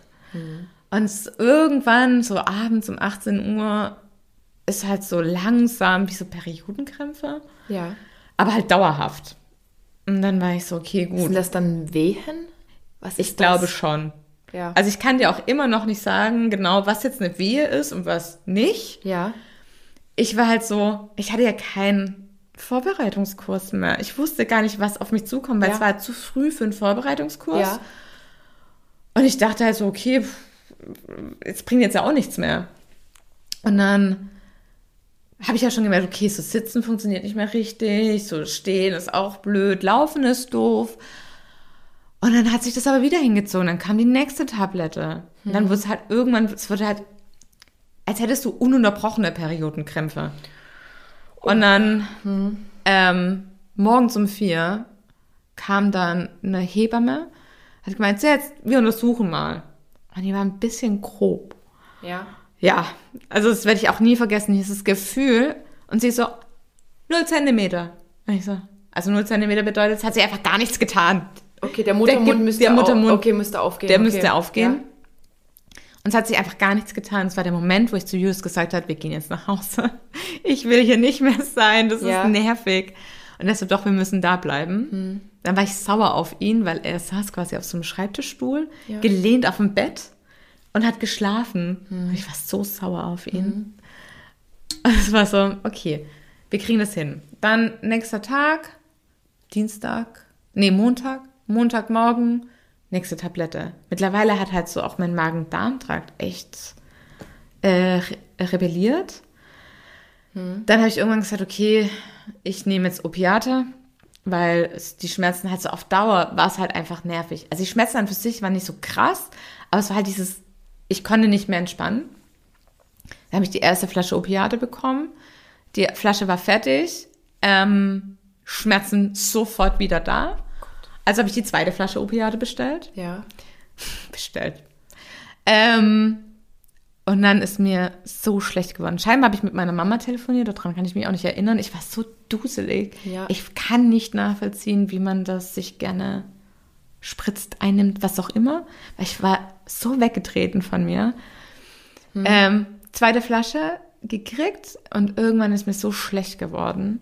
Und in dem Moment, wo ich mich in so eine Plastiktüte übergeben habe, ist irgendwas abgegangen und mir lief Blut am Bein runter. Ja. Und dann haben wir halt untersucht, war immer noch 0 Zentimeter, aber dieser Schleimfropfen war halt irgendwie weg. Und dann war es so der Moment, wo ich gesagt habe, okay, ich nehme jetzt eine PDA.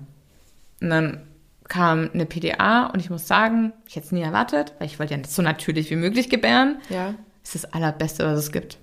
Also ich habe keine Schmerzen mehr gehabt, ähm, weil ich meine, das Baby, normale Babys bewegen sich ja quasi mit. Du spürst ja, dass da was passiert und dass Ja. die Geburt vorangeht und du sprichst mit deinem Kind und du erzählst, du sagst, hey, wir gehen jetzt gemeinsam durch und es ist alles schwer, aber wir Ja. schaffen das. Aber in meinem Fall war ja nichts. Und dann habe ich die PDA gekriegt. Alles wurde besser, Ja. wurde erträglicher, aber halt immer noch 0 Zentimeter. Ähm, irgendwann musste mir der Muttermund ein bisschen geweitet werden. Die Fruchtblase wurde aufgestochen. Dann ging es so langsam ein bisschen mehr. Und ich glaube, um halb zehn kam noch mal, also abends. Oh Gott. Ja, Wie viele Stunden waren das? 37. Also es war quasi eine richtige Geburt. Du Ja. hast dieses Kind, was schon in deinem Bauch nicht mehr Gelebt hat, richtig geboren. musst du dann noch gebären. Ja. Und dann meinte die Hebamme, jetzt will er kommen. Und dann habe ich aber gemerkt, ich war nie bereit, ihn gehen zu lassen. Weil in dem Moment, wo sie gesagt hat, er kommt jetzt, war für mich so, nee, will ich nicht. Ähm, ich habe ihn aber dann so auf die Welt gebracht, wie ich es wollte, in einem tiefen Air Squat, also einer tiefen Kniebeuge. Ähm, es war auch, wie ich vorher wusste, Pressen ist nicht mein Problem gewesen, war auch nach einem Pressen erledigt. Und dann war er da. Julius hat ganz klassisch auch ähm, die Nabelschnur durchgeschnitten. Und zwar wichtig, dass alles so, so nah wie möglich an eine normale Geburt kommt. Ja. Ich hatte mich vorher schon um den Sternenkindfotografen gekümmert. Den haben wir dann auch Bescheid gegeben. Der ist dann auch später dann gekommen. Und dann gab es natürlich so einen Moment der Angst, ne? Also dein Kind ist geboren, aber du weißt ja gar nicht jetzt, wie sieht er aus. Ne? Also ist sein Köpfchen wirklich so verformt oder Ja, man hat ja so Gedanken. ja, und ich hatte auch ein bisschen Angst, dass alles quasi gar nicht echt ist. So, was ist, wenn dein Kind da ist und das hat doch keinen offenen Rücken? Weil du siehst es Ja. ja, nur auf dem Ultraschall. Ja. Und dann haben sie ihn mir einfach hingelegt. Und dann lag da einfach mein 33 Zentimeter großes Baby. Und er war der schönste kleine Junge, den ich je gesehen habe. Und der ganze Raum war voller Liebe. Da war keine Angst, da war keine Trauer, es war einfach nur Liebe. Dann haben wir seine Zehen, glaube ich, fünfmal gezählt, weil es so aussah, als wäre an dem einen Fuß zu wenig und an dem anderen Fuß zu viel. Und er hat diese Affenarme von Julius. Ja, Julius hat so sehr lange Ja. Arme. das stimmt. Und er hatte auch einfach ewig lange Arme. Ähm, also Füße und Hände und Arme hat er von ihm. Ähm, Lippen oder Mund und Nase hatte er von mir. Und dann hast du einfach Zeit mit deinem Kind. Und dann haben wir uns auch den Rücken angeschaut und das war schon deutlich größer und länger und tiefer, als wir gedacht haben. Also man konnte auch die Wirbelsäule sehen. Das heißt, ja, er war definitiv querschnittsgelähmt. Da war kein Rückenmark vorhanden und auch eine OP hätte wirklich nur geringe Ausmaße gehabt an Erleichterung für ihn. Ja. Also es war dann so, wir gesagt es war das wirklich Richtige, auch wenn wir, und so sehen wir das auch jetzt noch, wir haben das Leid quasi von ihm auf uns genommen, weil wir vermissen ihn jeden Tag. Also es ist kein Tag, wo ich nicht an ihn denke oder wo ich mir nicht wünschen würde, dass er da ist. Ich weiß, er ist irgendwie da. Also man sagt, wenn man mal schwanger war, hat man die DNA seines Kindes für immer bei sich, was Ja. ich einen sehr schönen Gedanken finde. Aber er ist halt physisch nicht anwesend. Und wir hatten halt 25 schöne Wochen mit ihm und er hat mir so viel beigebracht und er hat mein Leben so positiv verändert. Ja.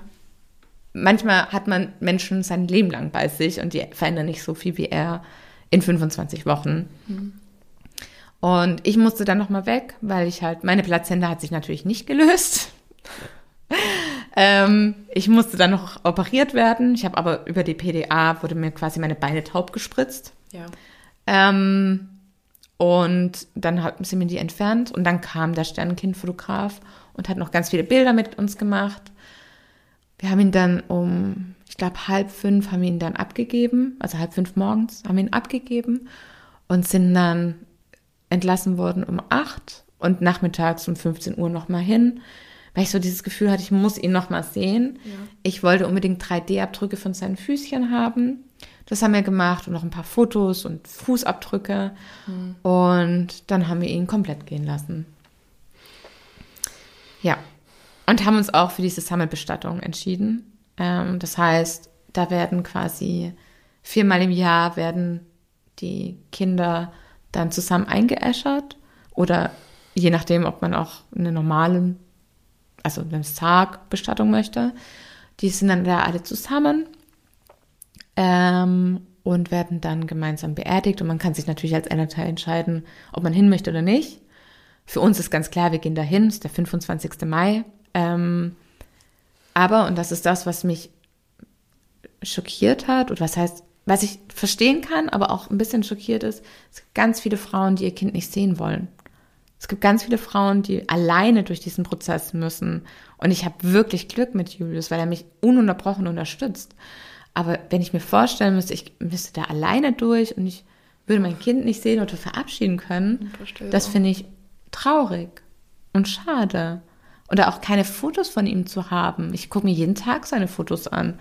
Ich, wir haben auch ein Video mit ihm gemacht. Gibt's, gibt's da, wenn ich jetzt so rein, ähm, ja, reinquatschen darf, gibt es da auch Menschen, die das irgendwie äh, in dem Fall dann komisch fanden, die dir irgendwie gegenüber geäußert haben? Da ist es jetzt nicht ein bisschen viel, Ähm, du hast zu wenig Abstand dazu, eher. nee, aber tatsächlich gibt es Klienten, die mit mir nicht mehr zusammenarbeiten wollen. Weil sie nicht damit zurechtkommen, wie ich trauere. Dass ich da dass so das drüber so sprechen auch- kann. Genau. Ich, ich bewundere wirklich deine Stärke, weil es ist an sich nicht lange her. Drei Wochen. Es ist Wahnsinn. Ja. Es sind fast vier. Und du sitzt super stark hier, du machst auf mich einen so gefestigten Eindruck. Gibt es noch Momente, wo ihr trauert? Ja, voll. Also es Wo gibt gute Tage und es gibt schlechte Tage. Ja. Ähm, gestern war morgens ganz schwierig. Ja. Ähm, es gibt auch Momente, wo ich einfach traurig bin, aber wir haben Rituale geschaffen. Wir haben, wir zünden seine Geburtskerze an. Ich war bei so einem Mama-Blessing-Circle vorher. Ja. Ähm, und da haben wir eine Geburtskerze gebastelt und wir zünden die jeden Abend an. Ich habe mich viel auch mit dem Thema halt auseinandergesetzt und ich weiß auch, dass meine Richtung oder meine berufliche Ausrichtung auch eher dahin gehen wird. Ich mag auch andere Mamas begleiten, die da durch müssen. Einfach, ich habe mir super viel selber aneignen können, weil, Ja. und da sind wir uns ja ziemlich ähnlich, so Wissen und Organisation und sowas ist halt unsere Art von Trauerbewältigung. Und es gibt aber viele Frauen, die das nicht können, die dann halt wirklich in ihre, ja, Trauer verfallen. Ja. Aber es gibt einfach so viele Dinge, die man klären muss. Auch mit der Bestattung. Ja, absolut. Ähm, Julius, für Julius war das ganz äh, schwierig, weil er sich gedacht hat, er will nicht, dass sein Kind alleine auf dem Friedhof lebt. Was ich mir echt, also, wenn man sich halt überlegt, ich meine, du bist ja auch gerade aus der Trauer oder in, mitten in der Trauer. Ja. Aber für eine erwachsene Person, die dann auf dem Friedhof liegt, ist es nochmal anders, als wenn es ein Baby ist, ganz alleine auf dem Friedhof liegt. Ja. Und das war für uns so unvorstellbar, weshalb wir auch das wollten, dass er mit anderen zusammen ist. Und Das ist ein schöner Gedanke auf jeden Fall. ja, und es ist so ein bisschen kompliziert, weil unter 1000 Gramm, also er war 654 Gramm schwer. Ja. Unter 1000 Gramm ist er eigentlich nicht bestattungspflichtig, aber bestattungspflichtig. Okay. Willkommen in Deutschland. Richtig. Okay. Ähm, das heißt, du kriegst die Asche halt nicht für dich. Was man ja denken würde, wenn es heißt, er ist nicht bestattungspflichtig. Ja. Ist nicht so. Müsstest du dann den Weg übers Ausland gehen ähm, und dann bezahlst du ganz normale Bestattungskosten. Ja. Und das sind aber alles Sachen, mit denen kommst du, wirst du konfrontiert, ne? Auch so, du kriegst diese, dieses Ergebnis und auf einmal sollst du halt solche Dinge einfach entscheiden. Und dann kommen noch diese ganzen Kosten dazu. Und dann hatte ich ein Telefonat mit jemandem und die halt meinte, ja, du brauchst eine Wochenbetthebamme. Und ich so, ich habe so schon fast keine Hebamme gefunden. Wie soll ich jetzt eine Wochenbetthebamme, die nächste Woche für mich Zeit hat, finden? Es geht, geht faktisch nicht. Hattest du jetzt eine? Nein. Nein. Nein, ich bin, ähm, ich habe mich super viel informiert. Ich habe halt auf alles geachtet. Ja. Ähm, also so Ausfluss, wie verhalten sich meine Brüste, wie verhält sich mein Bauch, zieht irgendwas und und und. Das ist das Schöne am Sportler-Dasein. Man hat ein ganz gutes Körpergefühl. Ja. Ähm, und ich war gestern das erste Mal wieder bei meiner Frauenärztin und es ist alles super verheilt. Also ich habe auch jetzt meinen ersten Eisprung schon drei Wochen nach der Geburt, was eigentlich nicht normal ist. Also ich hatte schon das Gefühl, dass ich jetzt meinen Eisprung kriege. Und sie meinte auch, ja, ist definitiv so. Ähm, wir sollen noch einen Zyklus abwarten, bevor wir es wieder probieren. Weil für uns ist der Kinderwunsch natürlich jetzt nicht vorbei.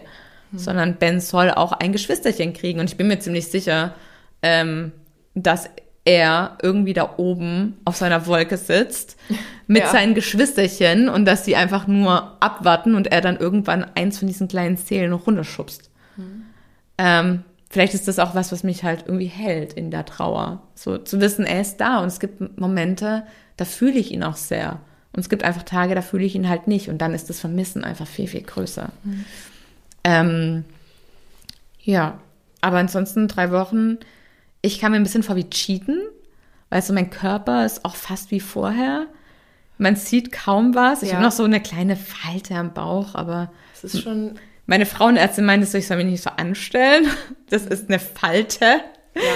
Aber wir wissen ja, wie das so körpermäßig ist. Wir gehen hart mit uns ins Gericht. Ich hatte auch Glück, dass ich, ähm, ich musste nicht wirklich abstillen. Ich habe keinen Tee getrunken oder sonst irgendwas. Also Äh, Die, deine Brüste waren Meine- eigentlich schon vorbereitet auf äh, Ja, ja. jemanden zu ernähren. Genau, zu also stillen. das Kind kommt raus, Ja. ein, zwei Tage später hast du einen vollen Milcheinschuss. Ich hatte noch nie in meinem Leben so große, pralle Brüste. Okay. Ich war so, okay, schon auch schön. Ja. Ähm, natürlich, es tut ein bisschen weh und ich war schon so, okay, ich muss jetzt dann Tee trinken, Salbeitee und Pfefferminztee. Ich habe mich gegen eine Abstilltablette entschieden, weil die auch nochmal depressiv machen sollte. Und habe dann einfach abgewartet. Und ich habe einmal abgepumpt, weil ich ein Muttermilch-Schmuckstück haben wollte. Es gibt echt viel. Ich bin, da- ich bin null in diesem Game. Ich glaube, selbst wenn man in dem Game ist, ist das nochmal so speziell. Ja. Ähm, man kann sich Kosmetik und auch Schmuck aus Muttermilch herstellen lassen. Und du hast dich wofür entschieden? Für ein Schmuckstück. Schmuckstück. Ist es schon da? Nee, es dauert zehn Wochen, Okay. weil es irgendwie ein Prozess ist und keine Ahnung. Zur Feier ist es definitiv da. Ähm, und dann habe ich einmal abgepumpt und das war's. Danach wurde nichts mehr nachproduziert. Meine Brüste waren so, okay, das war's. Genau, deswegen, ich kam mir vor wie Cheaten. Ich dachte dann, so muss es sein, wenn man Testo nimmt. so, man hat halt nicht diesen Weg. Weißt du, dieses, ich habe jetzt diesen Weg oder diesen Prozess und ich gehe ihn und ich genieße diesen Weg von, ich werde stärker und ähm, ich lerne dabei was. Sondern man ist ja dann, natürlich muss man auch mit Testo und mit irgendwelchen anderen Sachen hart trainieren. Aber es ist trotzdem, der Recover-Prozess ist halt leichter. Und so kam es mir vor. Ich war schwanger, ich habe ein Kind, ich musste aber nicht durch diesen Trotzphasen, Teenager-Phasen oder sonstigen, sonstige Phasen durch. Und mein Körper sieht aus wie vorher. Und das war hart für die Psyche. Ja. Muss ich halt vieles bewusst machen. Hast du dir Hilfe gesucht zur Trauerverarbeitung oder ihr euch? Ähm, ja und nein. Ähm, ich fange nächste Woche einen Kurs an. Ja. Ähm, sie heißt auch auf Instagram plötzlich Sternenmama. Ähm, die hat extra einen Kurs für Sternenmamas und auch Sternenpapas, weil Ja. die werden leider manchmal unter den Tisch gekehrt. Männer trauern anders als Frauen. And, genau, ja. Ähm, und der geht acht Wochen. Das ist mit Rückbildung, also mit Yoga zur Rückbildung. Ist ja auch für dich trotzdem ein Thema, obwohl dein Körper jetzt super anscheinend wieder aussieht wie vorher. Ja, Muss, die, der Beckenboden ist halt nicht. Deswegen sollen Ja. wir auch noch einen Zyklus quasi warten, ähm, dass der Beckenboden sich nochmal besser zurückziehen kann, wieder, wieder verstärken kann. Ähm, das merke ich schon auch. Also lang sitzen und lang gehen ist manchmal noch so ein bisschen schwierig. Ich mache auch kaum Sport. Also ich setze mich manchmal auf mein Fahrrad. Ähm, aber so Kraftsport ist. du musst ich ja fühle mich auch nicht so. du musst ja trotzdem so das eigentlich jetzt das gleiche beachten wie Ja. andere, Wie andere andere Mamas auch. andere Mamas, die geboren haben. Genau. Genau. Ähm, und deswegen mache ich da jetzt den Kurs. Der ist dann mittwochs, hat man auch immer Gespräche mit anderen Sternenmamas, dass man sich austauschen Ja. kann. Davor hatte ich halt so ein bisschen Angst, weil ich einfach gefestigter bin. Ich habe halt in meinem Leben schon mehr Verluste ähm, als diesen einen, auch wenn dieser eine der härteste ist Ja. haben mich alle anderen darauf vorbereitet und ich bin am gestärktesten daraus raus. Oder ich gehe da raus am gestärktesten. Ich war nicht ganz so schlimm verzweifelt. Ähm, ich wei- weiß ich nicht, war resilienter, glaube ich, nennt man das. Ähm, aber ja, also ich habe da definitiv Hilfe und sie hat einen Tag, davon habe ich noch nichts getrunken. Vielen Dank. Ähm, und da gibt es auch ein, einen Abend oder zwei Abende, wo dann auch die Sternenpapas sich untereinander austauschen. Ähm, was ich ganz wichtig finde, weil Julius geht natürlich mit seiner Trauer wirklich anders um. Er geht viel trainieren. Er trifft sich auch mit anderen. Ich bin da mehr so, ich lebe noch mein Einsiedlerleben. Bist eigentlich, wenn ich jetzt nicht gerade mal da bin, hier Ja, bin ich halt. mit Paula zusammen, ich- mit ja. Paul und Dackel. Ja. Aber es reicht mir auch, ne? Also Ja. es ist nicht so, dass ich Es- was vermisse. Du bestimmst den Zeitpunkt, wann du bereit bist, auf andere Menschen zu treffen. Ja. Ist so. Ja, Ja.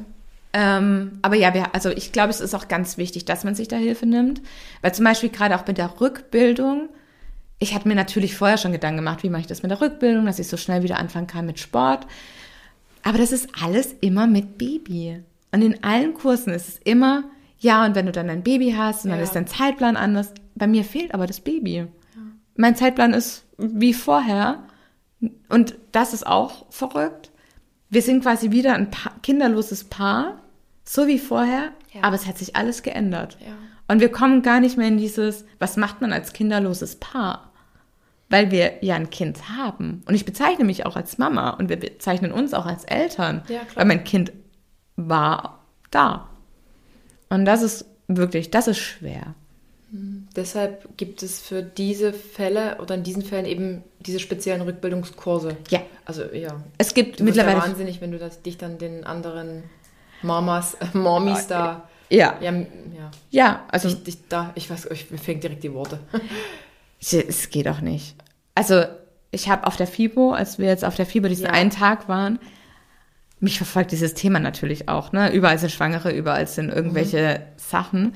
Und da war vor Julius Interview, war ein Interview mit Kaya Renz und die macht ja auch Schwangeren äh, Sport und Postpartum-Sport für Ja. Schwangere oder für dann Mütter. Ja. Und da waren natürlich zu dem Interview schon viele, viele Muttis. Und was ich nicht gesehen habe, ist in der ersten Reihe saß ein Pärchen. Und nach dem Vortrag hat sie ihren Pulli ausgezogen und sie, wär, sie war im gleichen Monat wie ich. Und das hat mich getroffen. So, dieses, da ist auf einmal ein Babybauch. Es war notwendig, weil jetzt Ja. komme ich damit gut klar. Und ich habe auch Freunde oder ehemalige Klienten, die auch schwanger sind. Eine kriegt Zwillinge, die andere ist jetzt aus in der 14. Woche. Und ich freue mich total für die. Und wenn ich sie sehe, dann finde ich das super schön. Aber man, weiß ich nicht, es ist halt anders. Und deswegen kann ich mir nicht vorstellen, wenn ich jetzt in einem Rückbildungskurs wäre mit anderen Babys. Das ist Ja, es ist, das ist ein extremer Trigger. Ja. Also gl- glaube ich. Ja. Ähm, Du hast ja erwähnt, dass äh, es KlientInnen, männlich, gab, die damit nicht klargekommen sind? Ist das für dich irgendwie verletzend? Ist das für dich irgendwie. Ähm, also ich, wie, Ben hat echt viel geändert. Ähm, er hat mir auch zum Beispiel viel beigebracht, Grenzen zu setzen. Früher gab es bei mir keine Grenzen. Ja. Ähm, er hat mir aber gezeigt, so hey, als er im Bauch war, also hey Mama, ähm, das funktioniert nicht, wenn ich auf der Welt bin. Ich brauche auch meine Zeit, also lerne jetzt, dir Zeit zu schaffen. Ja. Weil ich bin ein absoluter Workaholic. Ich kenne da halt kein Ende. Und da habe ich schon da angefangen, mit ein paar Klienten den Vertrag auslaufen zu lassen, die mir einfach nicht gut taten. Ja. Was, wo ich aber jetzt erst im Nachgang sagen kann, das hätte ich schon viel früher machen müssen. Und deswegen bin ich dann, als dann das passiert ist, dass sie gesagt haben, sie kommen damit nicht zurecht, bin ich schon viel entspannter damit umgegangen. Und ich bin da auch ehrlich, ne, mein Business leidet natürlich auch darunter, weil für uns war halt geplant, wir haben noch drei Monate Zeit Ja. und dann gehe ich so ein bisschen in Mutterschutz. Ja. Ähm, so war halt jetzt von jetzt auf nachher Ja. gleich der Mutter, also dass ich so ein paar Tage Auszeit genommen habe. Und da hat sich schon viel reduziert. Ja. Und ich muss sagen, ich nenne es jetzt natürliche Selektion.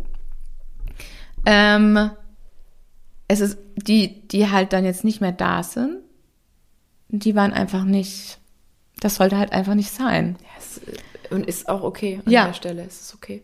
Und in gewisser Weise kann man ja vielleicht auch dieses Verständnis aufbringen, dass sie vielleicht anders damit umgehen. Ja, und es ist auch voll, es ist in Ordnung. Es Jeder geht mit Trauer anders um. Richtig.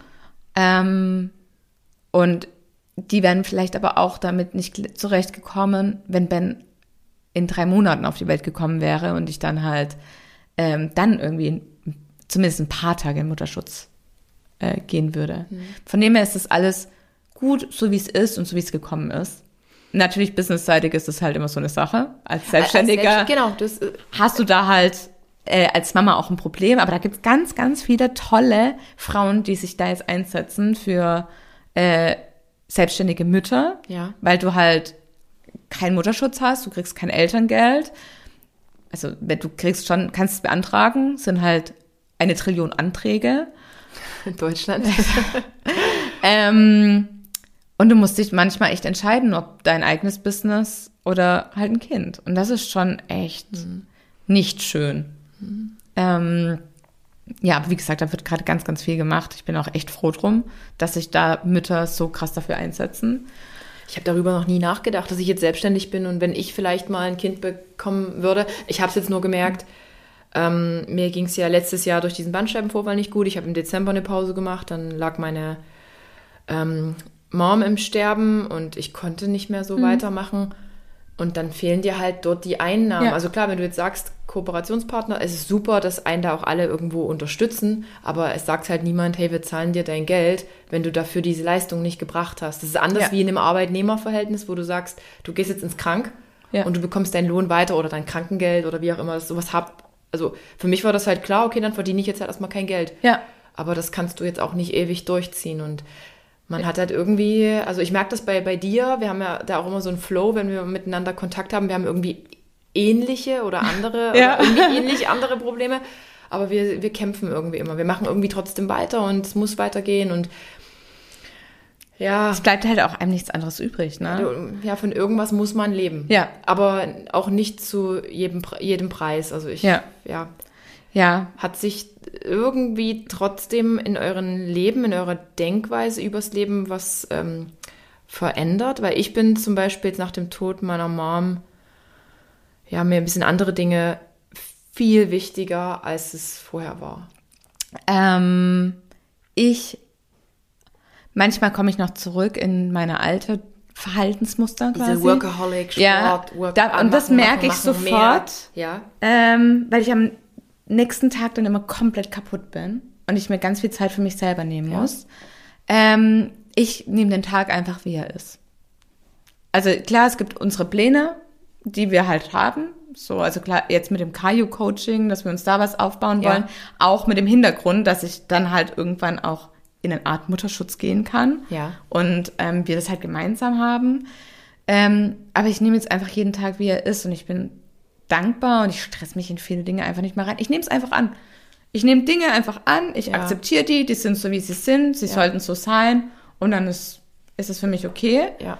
Ähm, für Julius und mich in der Beziehung hat sich nochmal viel geändert. Wir waren davor durch dieses Workaholic-Ding, haben wir uns schon auch während der Schwangerschaft so ein bisschen distanziert, weil ich halt meistens irgendwie bis nachts arbeite und halt kaum Zeit dann für ihn aufwende. Ja. Und das haben wir, so, die Diagnose war da und wir waren nur noch füreinander da. Es gab kein Handy. Wir haben in der Zeit CSI Miami gebinged-watched, weil es halt einfach leichte Kost war. Ähm, aber wir waren die ganze Zeit füreinander da. Wir haben viel miteinander gesprochen. Und das war für uns einfach nochmal so ein Wachrüttler quasi, dass man sich einfach immer Zeit füreinander nimmt, weil man nicht weiß, wie lange man hat. Ja. Ähm, Auch unter, unter erwachsenen Lebenden. Man Ja. weiß nicht, wie lange man mit einem Menschen hat. Und es kann Und am Ende bereut man immer, dass man nicht so viel Zeit miteinander verbracht genau, hat. richtig. Das, das ist es. Ja. Diese Zeit. Und das ist auch was wir nutzen, also die Zeit, die wir dann mit anderen haben, die nutzen wir einfach auch viel intensiver. Weil es halt, weil du halt in dem Moment leben willst und nicht halt immer nur mit, in der Zukunft machen wir das und in der Vergangen Vergangenheit waren wir das oder haben wir das gemacht. Das habe ich auch abgelegt. Auch Menschen, die, wo ich mir denke, die tat mir nicht gut, die sind halt jetzt weg. Ja. Das ist, das ist ja, so sollte man eigentlich auch leben. Ich finde, unter all den Widrigkeiten, diese Probleme, die einem das Universum manchmal schickt, um Ja. zu bearbeiten, ist es halt irgendwie wichtig, so Menschen zu haben, die dir gut tun. Auch wenn ich manchmal jetzt in meinem Fall, ich traue ja trotzdem immer noch um meine Mom und ich will auch nicht wissen, wie es eigentlich vielleicht manchmal auch bei dir aussieht. Ich kann es mir, ich mir nur annähernd vorstellen. Und denke ich manchmal, ich bin jetzt der Trauerkluss für alle anderen. Ich denke dann auch manchmal, oh Gott, ich will eigentlich niemanden zur Last fallen, aber es sind unglaublich wertvolle Menschen in meinem Leben und da bin ich halt echt dankbar, da, dankbar dafür, dass die da sind. ja, und es wird halt, du wirst für immer trauern. Du wirst ist- für, für den Rest deines Lebens trauern. Ja. Ähm, manche Tage sind besser, manche Ja. Tage sind schlechter. Ähm, aber, und das ist auch was, was mir irgendwie so, der Gedanke, den Gedanken finde ich schön, umso schlimmer die Trauer ist, umso mehr zeigt es, wie viel Liebe da war. Und das ist so, wo ich mir mal denke, ja, das ist so, dann trauere ich halt, dann weine ich, dann geht's mir scheiße. Und ich weine mittlerweile in der Öffentlichkeit. Und ich finde es, Mir ist es auch mittlerweile, ich, Es ist mir ich, egal. ich lasse es einfach Ja. raus. Ich lasse es raus, ja. ähm, Und du bestimmst auch, das ist auch wichtig, man selber bestimmt, wie lange man trauert. Und es ist okay, wenn man zwei, drei, vier Wochen. Es wäre okay gewesen, wenn ich auf meinem Sofa da gesessen Ja. hätte in meinem Schlafanzug. voll. Also ich lasse, ja, da lasse ich auch keine Luft rein. Und auch, wenn du in einem Jahr irgendwie das Gefühl hast, nee, ich will jetzt eine Woche meine Mama trauern, mach einfach. Weil, und das ist halt, es wird noch Momente in deinem Leben geben, wo sie fehlt. Als ich das erste Mal geheiratet habe, klar, ich hatte keinen Kontakt mit meinem Papa, ne? Aber trotzdem hat sie ja gefehlt. Ich dachte, ich habe mir immer vorgestellt, was würde er denn jetzt sagen? Ähm, und solche Momente gibt's einfach. Und die sind sehr, sehr traurig. Auch wenn du dich in dem Moment glücklich fühlst, ist, wird das sehr, sehr traurig. Und das ist auch okay. Es gehört dazu. ja. Ähm, ja, aber ansonsten, ja, mein Kind ist ja da. Also wir haben ja auch unser Partner-Tattoo. Ganz cheesy Partner-Tattoo. Wie nice. Be nice. Aber eigentlich Ben Easy. Ja, ähm, weil wir einfach nicht Süß. nachgedacht haben.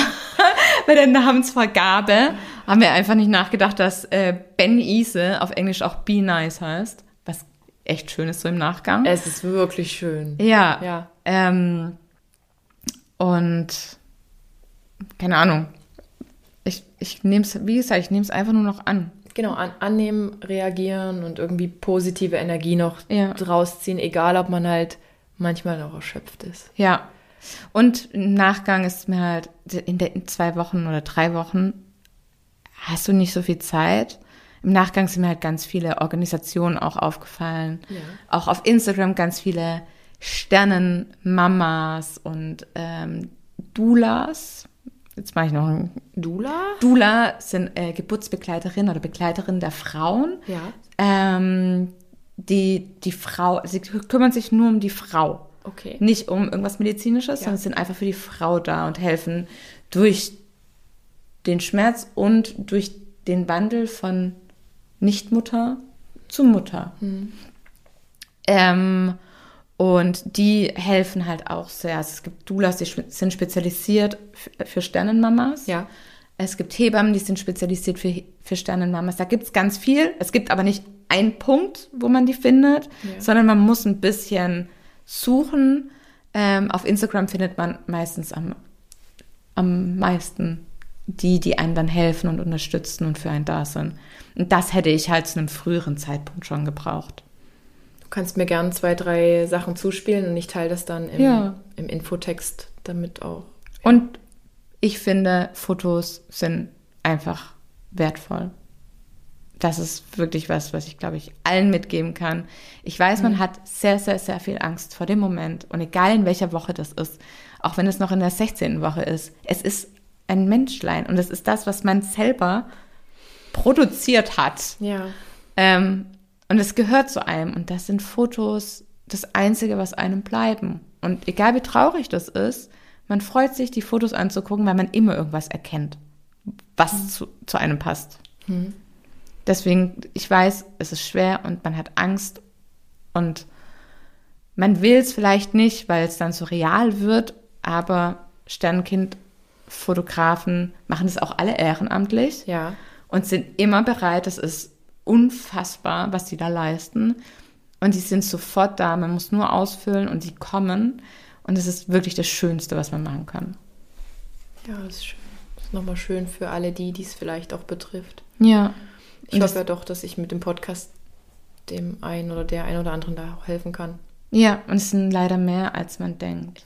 Wie gesagt, man, Man teilt es nicht. ich hätte nie gedacht, dass es in meinem nahen Umfeld so, also das ist so nah. Ja, Ich war, war selber irgendwie gesch geschockt. ja. Also so, das ist, wow. Und ich habe wieder, ich kann, ich muss schon heulen. Ah. Ja, Es ist auch, man denkt, man kann sich auf sowas vorbereiten, kann man nicht. Man muss in der Situation, man steckt dann in der Situation drin und muss damit klarkommen. Aber man kann sich nie vorbereiten. Auch, man kann auch vorher sagen, ich war dann auch, na, also ich war auch so die Person, die gesagt hat, ja, wenn es ein bisschen krank ist, ne, dann kriege ich das Kind. Ja. Ich habe auch zu Julius einmal gemeint, wenn es behindert ist, kriegen wir es trotzdem. ja, Aber dann bist du in dieser Situation und du musst Entscheidungen treffen. ja. Und dann setzt du dich erst ganz anders damit auseinander. Und das ist halt der große Unterschied. Ja, ich bin froh, dass du Julius hast. Ich bin froh, dass ihr euch habt und ähm, ich bin irgendwie sehr stolz auch, wie du damit umgehst. Und ich glaube, du machst auch jetzt mit dem Podcast vielen Frauen Mut und Ich hoffe. ja, Mut. Was heißt Mut? Macht man damit Mut? Man zu, ja. Ich Du glaub- gibst ihnen, ja. Ich glaube, es würde schon allein Frauen helfen, wenn sie einfach drüber sprechen, weil viele Frauen sprechen nicht drüber. Ja. Und es ist überhaupt keine Schwäche oder sonst irgendwas. Man muss nicht immer alles ignorieren und stark sein, weil es holt einen früher oder später immer ein. Ja. Und dann halt immer schlimmer. Wir sind eh immer viel zu stark. Ja. Und nach außen hin immer Ja. alles stark und wir wuppen das. Aber ja, Ja. Ja.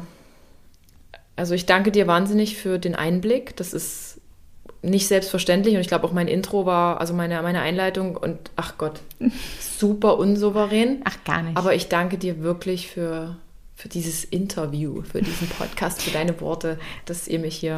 es war ein langer Monolog. Es war aber sehr, sehr, sehr, sehr spannend. Doch, Ich danke dir für deine Zeit Ich- und dass du hier warst. ja, ich freue mich. Ja. Ich komme ich komm wieder. Ja, du hast ja jetzt hier quasi dein Zimmer. Mein neues Podcast-Office ist jetzt hier bei euch. Genau.